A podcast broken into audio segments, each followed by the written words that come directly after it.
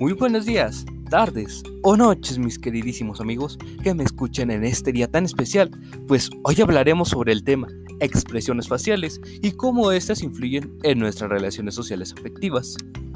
En primera instancia, una expresión facial se refiere a la capacidad del ser humano para transmitir de manera fiel el estado de ánimo, los sentimientos o el estado del alma que lleguemos a presentar en determinadas situaciones, de acuerdo al contexto en el que se presente.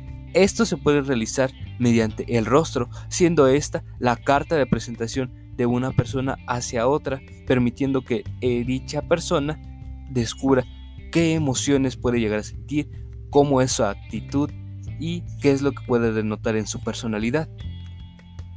Este tópico es muy importante para toda la sociedad, puesto que las expresiones potencian la comprensión de la otra persona, permiten la codificación e interpretación de las reacciones emocionales desencadenadas a nivel interno, regulan la interacción de distintos individuos y además refuerza al receptor.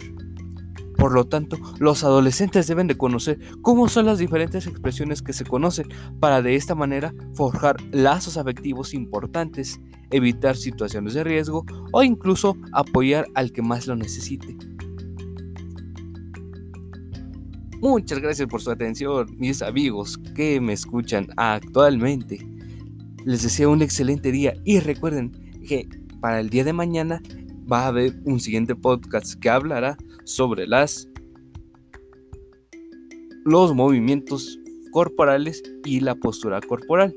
Muchas gracias por su atención y hasta luego.